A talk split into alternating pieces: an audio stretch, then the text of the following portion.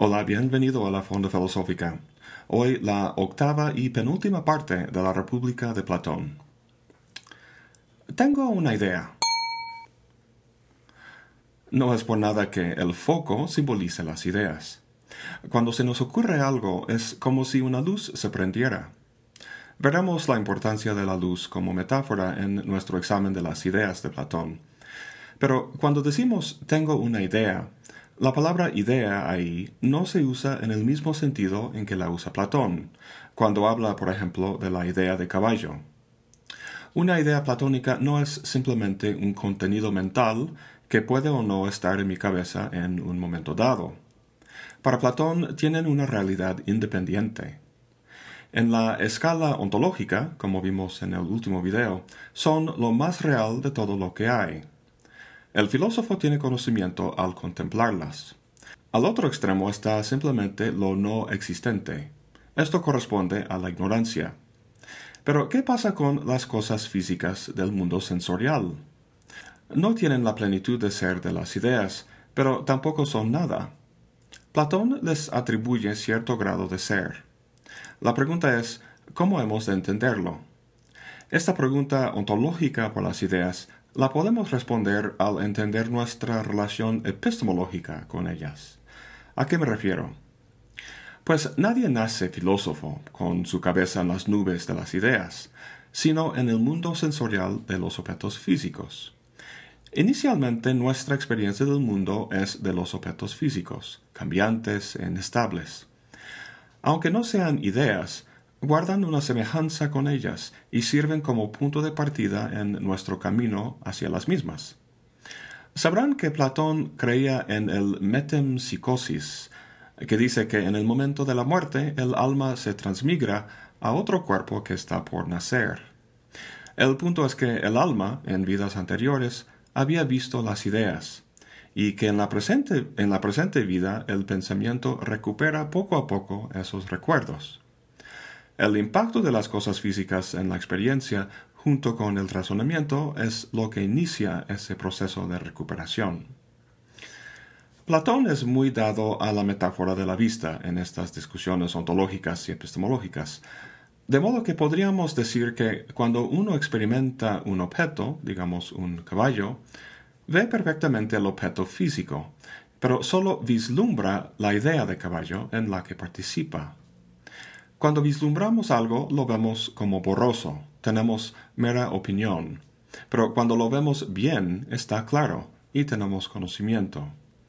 Uno pasa de un estado mental borroso a uno claro mediante pasos graduados, tal como esas lámparas que tienen un dimmer, donde la luz puede prenderse poco a poco.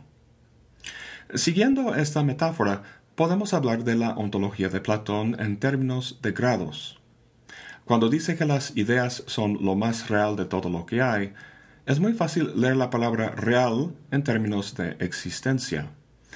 Pero para que sea coherente su, su planteamiento, deberíamos leerla en otro sentido, que podemos ilustrar en este ejemplo que tomo del eminente estudioso de Platón Gregory Vlastos.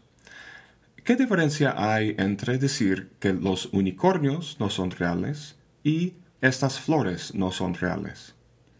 En la primera afirmación de lo que se trata es existencia. Los unicornios no son reales en el sentido de que no existen, son ficciones.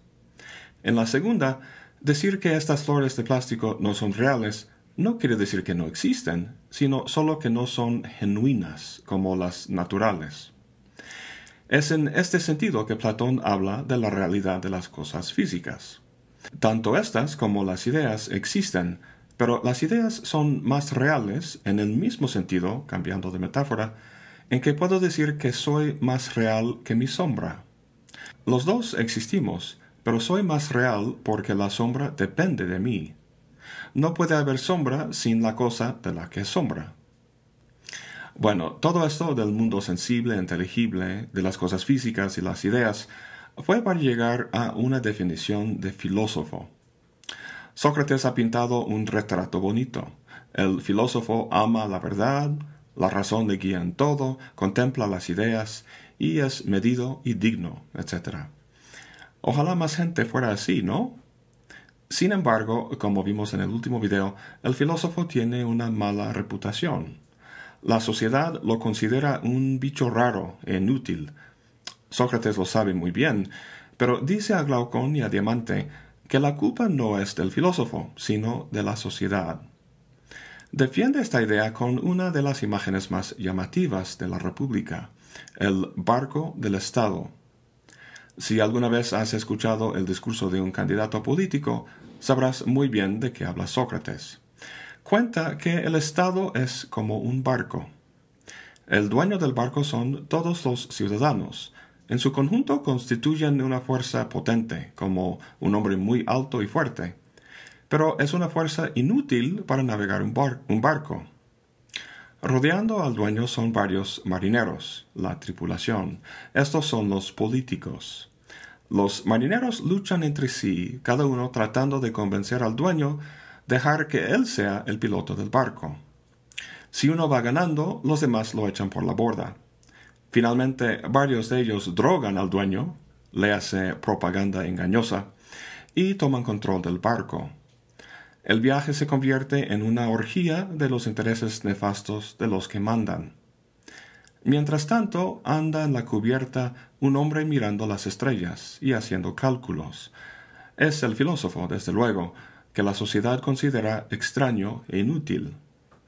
A diferencia de los miembros de la tripulación, el filósofo no hace política para tratar y cuidar el cuerpo político de la misma manera que el médico no hace política para cuidar el cuerpo humano. Ojalá la sociedad viera que la política, al igual que la medicina y la navegación, es un arte cuyo objeto exige cierto tipo de conocimiento abstracto, que puede parecer extraño. Entonces, la precaria situación del filósofo frente a la sociedad se debe a que la sociedad no los emplea, pero también a que los corrompe el peligro de eso se nota en el primer libro de la República.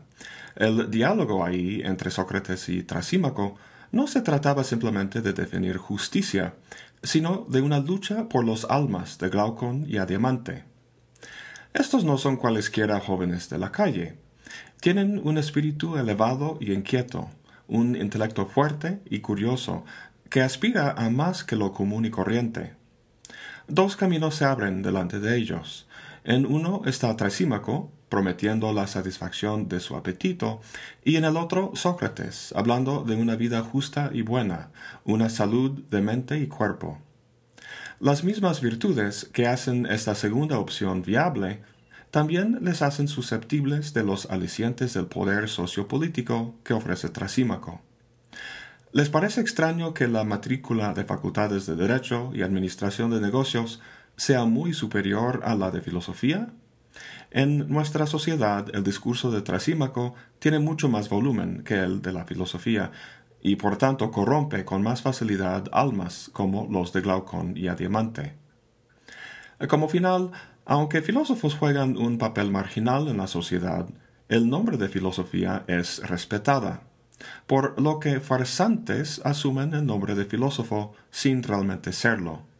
Son estos impostores los que han dado a los filósofos de verdad una mala reputación, porque enseñan tonterías a jóvenes que ni siquiera están listos para la filosofía y que por tanto acaban abusándola. Frente a todo esto, la ignorancia de la sociedad, los alicientes de poder y riqueza y los impostores, no extraña que los filósofos de verdad se sientan impotentes. En vez de desgastarse, piensan, mejor retirarse a la comodidad y placer de una vida contemplativa solitaria. Entre paréntesis, Platón no estaba contento con quedarse tranquilo en su torre de marfil. Hacia finales de su vida se fue a Siracusa, donde el cuñado del rey Dioniso se convirtió en discípulo suyo. Pero el rey, desconfiando de Platón, lo vendió como esclavo y estaba por morir cuando un admirador compró su libertad. Parece que las palabras que escribió años atrás en la República sobre la relación entre sabiduría y poder fueron bastante proféticos. Ahora, todo lo que hemos visto en este y el último video ha sido una digresión. Si te acuerdas, Sócrates había hablado de la educación de la clase guerrera, y que de ella había que escoger los guardianes, los que mandarán en la ciudad. Serán probados para asegurar que tengan las características de un filósofo, amante del conocimiento y la sabiduría, alguien guiado por la razón en su contemplación de las ideas, etc. En los dos libros que siguen, Sócrates habla del contenido de esas pruebas, del conocimiento que tienen que alcanzar. Volviendo a nuestra distinción entre los mundos sensibles e inteligibles, podríamos decir que Sócrates empezó este largo diálogo en el mundo sensible, con los tres personajes que vimos en el primer libro. Poco a poco ha llevado sus interlocutores a alturas más y más elevadas. Ahora en el libro sexto estamos plenamente en el aire enrarecido del mundo inteligible. En otras palabras, estamos en los picos de los Alpes. Si de repente te encontraras en semejante lugar, sería muy difícil respirar porque no estás acostumbrado a ello. Necesitarías una ayuda. De igual manera, Glaucon y Adiamante no están acostumbrados al mundo tan abstracto que Sócrates está por revelar. Por lo que, a pesar de su rechazo de los artistas y poetas, Sócrates recurre precisamente a imágenes poéticas, de las más llamativas que hay en toda la historia de la filosofía, para apoyar el ascenso de sus interlocutores. Ahora, uno pensaría que el conocimiento más excelso e importante para los guardianes sería conocimiento de la justicia. Pues resulta que no, hay algo más importante aún. Ya vimos que hay una jerarquía ontológica y epistemológica entre el mundo sensible y el inteligible. Pero en el mundo inteligible de las ideas también hay jerarquía. La doctrina de las ideas dice que si dos o más cosas comparten algo en común, entonces ese algo corresponde a una idea. Dos caballos, por ejemplo, uno físico y uno pintado, comparten la idea de caballo. Pero eso se aplica también a las ideas mismas. Si dos ideas comparten algo en común, hay una superior a las dos a la que ese algo corresponde. Las ideas de ciudad y hombre, por ejemplo, comparten así en la idea superior de justicia, porque tanto los hombres como las ciudades pueden ser justos. La pregunta entonces es si todas las ideas comparten algo en común. Sí, dice Sócrates, es la idea del bien. El bien es el fin de todo esfuerzo, el objeto de toda aspiración. ¿Por qué le preocupa a Sócrates la cuestión de la justicia? Pues porque quiere vivir bien y hacerlo en una sociedad que lo posibilite. Sus reflexiones y afirmaciones, por juguetonas que a veces pueden, pueden parecer, no son vanas, van siempre dirigidas a la idea de que hay un bien absoluto, de que el hombre tiene un fin principal. Conocer ese fin, ese bien del hombre, es fundamental. Es la idea, de hecho, en su famosa afirmación de que la virtud es el conocimiento. Todo en el mundo tiene una función, incluso el hombre. Puede cumplir esa función si tiene virtud.